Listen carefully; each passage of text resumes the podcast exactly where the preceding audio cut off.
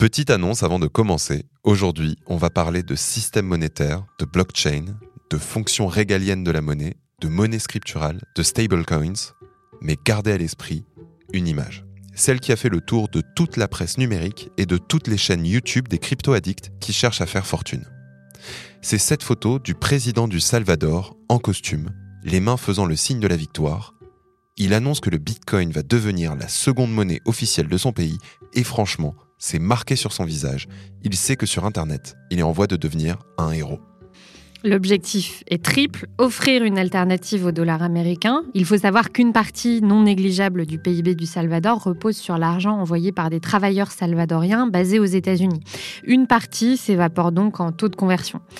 Second objectif, favoriser la couverture numérique de sa population. Chaque Salvadorien s'est vu offrir l'équivalent de 30 dollars en Bitcoin.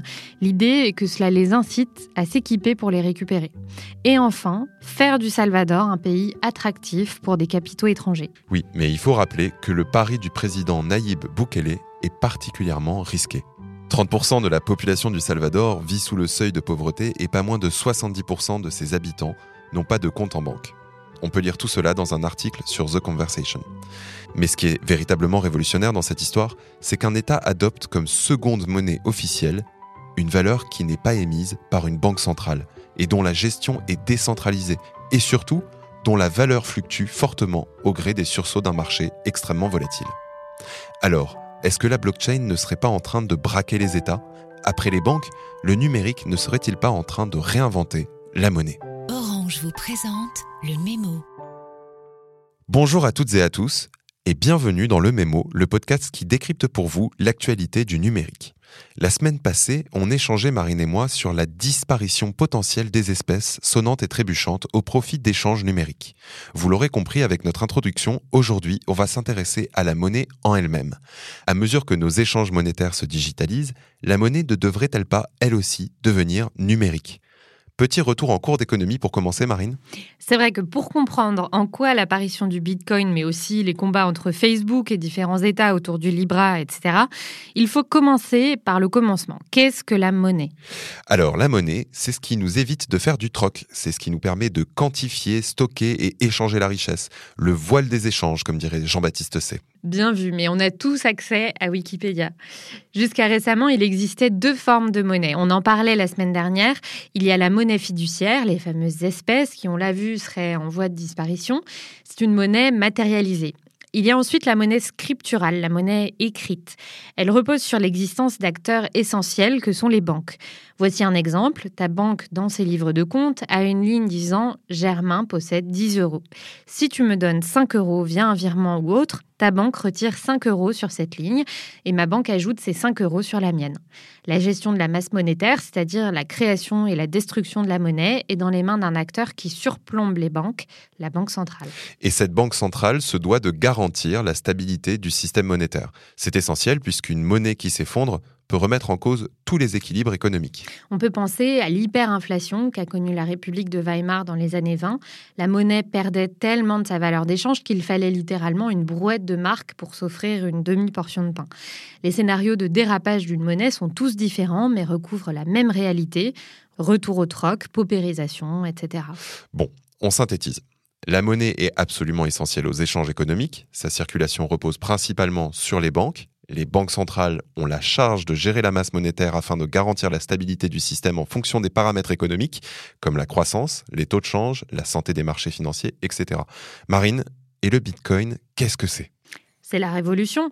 C'est une nouvelle forme de monnaie. Le guide Wired dédié à la question résume assez bien tout cela. Créé en 2008 par une personne utilisant le nom de Satoshi Nakamoto, le Bitcoin est une monnaie numérique. Comme les autres monnaies, on peut l'utiliser pour réaliser des échanges ou, comme c'est plus souvent le cas, la conserver dans l'espoir que sa valeur, son taux de change augmente. Sauf que contrairement aux monnaies traditionnelles qui dépendent des gouvernements et des banques centrales, aucune entité ne contrôle le Bitcoin. Oui, et c'est là qu'entre en jeu la technologie de la blockchain. Exactement. Tu te souviens du principe de la monnaie scripturale? Eh bien, au lieu de reposer sur des entités telles que des banques qui conservent la trace de qui possède quoi, c'est la blockchain qui garde la trace des transactions effectuées. Pas besoin non plus de banque centrale. Le système a été conçu pour que seuls 21 millions de bitcoins soient à terme créés. La création monétaire repose sur un procédé appelé mining ou minage. De nouveaux bitcoins sont créés automatiquement par le logiciel et attribués aux gagnants de la course à la résolution d'énigmes informatiques complexes. De même, une récompense peut être attribuée aux personnes affectant des ressources pour réaliser les transactions. Exactement, le Bitcoin repose donc sur un système décentralisé qui permet de maintenir la rareté des Bitcoins et sa masse monétaire, tout en récompensant les personnes qui investissent dans l'infrastructure nécessaire au fonctionnement du système. Oui, mais le processus de minage a un inconvénient de taille, il utilise une énorme quantité d'électricité. On en parlait il y a peu dans un épisode dédié à l'impact environnemental des crypto-monnaies d'ailleurs. Et tu fais bien de mentionner les crypto-monnaies parce que si le Bitcoin est le premier projet à avoir émergé, de nombreuses blockchains se sont depuis créées, Solana, Ethereum. Oui, et pour prendre la mesure de l'ampleur du phénomène, il suffit de scroller sur le site CoinMarketCap qui recense le cours des différentes crypto-monnaies. Et ce sont ces projets qui inquiéteraient les banques centrales. Oui, tous les pays n'ont pas la même approche que le Salvador avec le Bitcoin et les cryptos. La dernière décision en date est celle de la Chine, qui le 24 septembre jugeait que les activités commerciales liées aux monnaies virtuelles étaient des activités financières illégales. Elle a ajouté que les contrevenants feraient l'objet d'une enquête pour responsabilité pénale, conformément à la loi. On peut lire tout cela dans le monde. Oui, et pour justifier sa décision, la Banque centrale argumente que le commerce et la spéculation autour du Bitcoin et d'autres monnaies virtuelles se sont généralisés, perturbant l'ordre économique et financier, donnant lieu à du blanchiment d'argent, des collectes de fonds illégales, de la fraude, des systèmes pyramidaux et d'autres activités illégales et criminelles.